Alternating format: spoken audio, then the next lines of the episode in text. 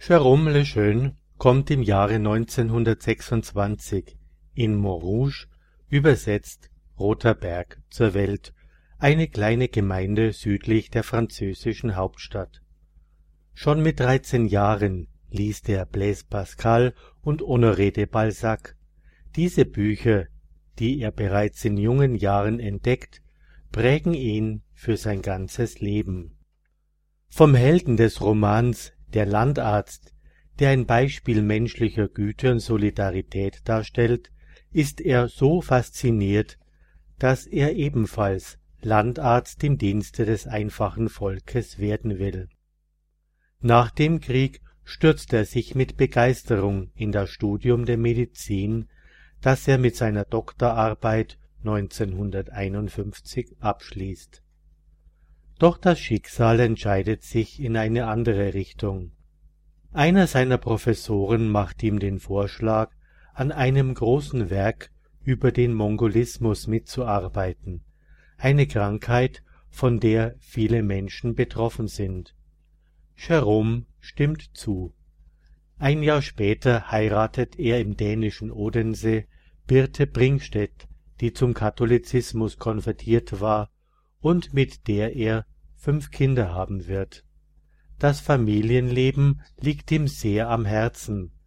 Bei auswärtigen Aufenthalten pflegt er jeden Tag einen Brief an seine Frau zu schreiben. Drei Kinder bereichern bereits das Familienglück, als sein Vater ernsthaft erkrankt Lungenkrebs. Das Sterben seines geliebten Vaters macht ihm bewusst, wie unerträglich es ist, das Leiden geliebter Menschen mit anzusehen. Doch sein Blick geht von da an tiefer. Im Antlitz seines jeden Patienten erkennt er Christus wieder. 1959 seine große Entdeckung. Jérôme Lejeune entdeckt durch neue photographische Verfahren, dass im Gewebe eines Mongolidenkindes ein zusätzliches Chromosom im Bereich des 21. Chromosomenpaares vorhanden ist, die Ursache für den Mongolismus, der von da an neben Down-Syndrom auch Trisomie 21 genannt wird, was ebenso viel heißt, dass im 21. Chromosomenpaar ein zusätzliches, ein drittes Chromosom vorhanden ist, also eine genetische Erkrankung und vererblich. Diese Entdeckung wird im März 1959 bei der Académie nationale de médecine gemeldet. Dr. Jérôme Lejeune erhält einen ersten Lehrstuhl für Grundlagengenetik in Paris. Voller Hoffnung blickt er in die Zukunft.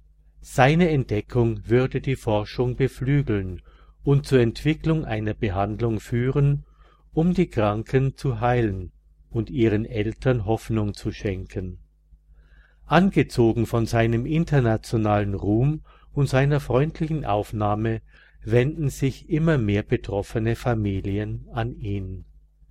Er versichert den Eltern, dass ihr Kind trotz der schwerwiegenden geistigen Behinderung ein überaus liebevolles und zärtliches Wesen entfalten werde.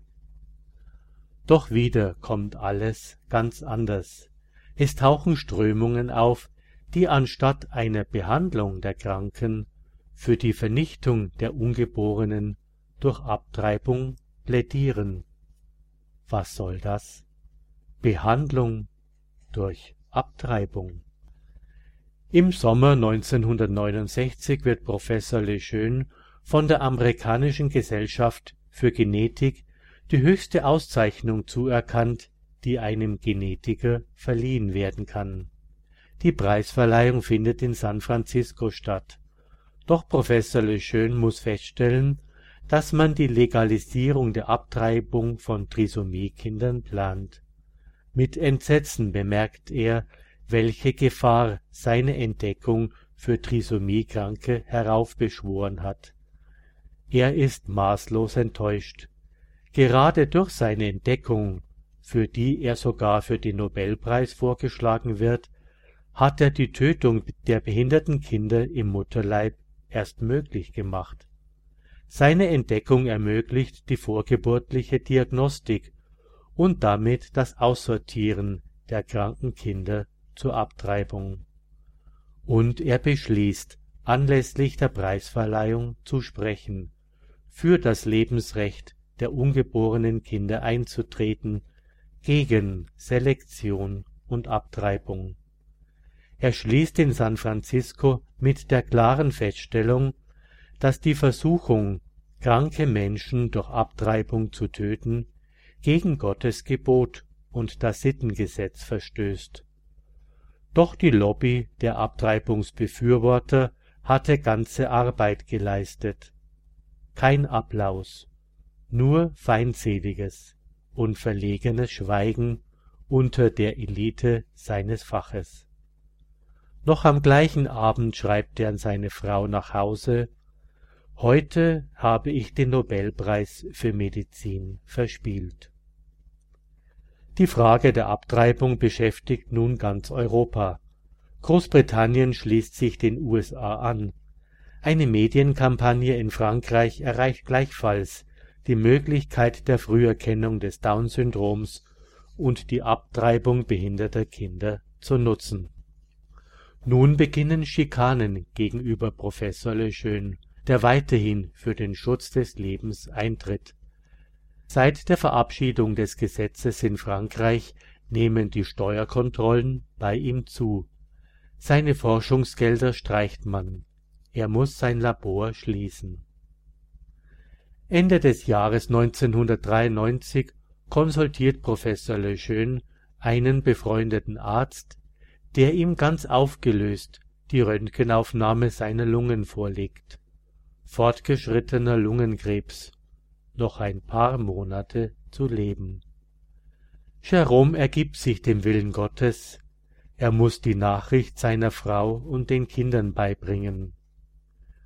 Bis Ostern braucht ihr euch keine Sorgen zu machen, so lange werde ich noch leben, und an Ostern kann einem nur Wunderbares erfahren, sagt er seinen Angehörigen. Am Mittwoch der Karwoche 1994 hat er plötzlich hohes Fieber und wird mit palliativen Mitteln behandelt. Am Karfreitag vertraut er dem Priester, der ihm die Sterbesakramente spendet, an Ich habe meinen Glauben niemals verraten. Es ist sein Vermächtnis.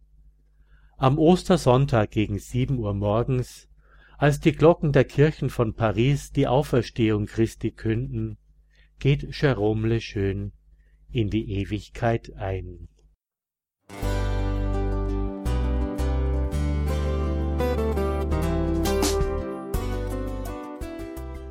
Liebe Zuhörerinnen und Zuhörer, vielen Dank, dass Sie unser CD- und Podcast-Angebot in Anspruch nehmen.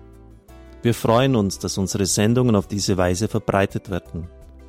Dieser Dienst ist für Sie kostenlos. Für uns ist er allerdings mit einem nicht unerheblichen finanziellen Aufwand verbunden. Deshalb sind wir für jede Spende dankbar.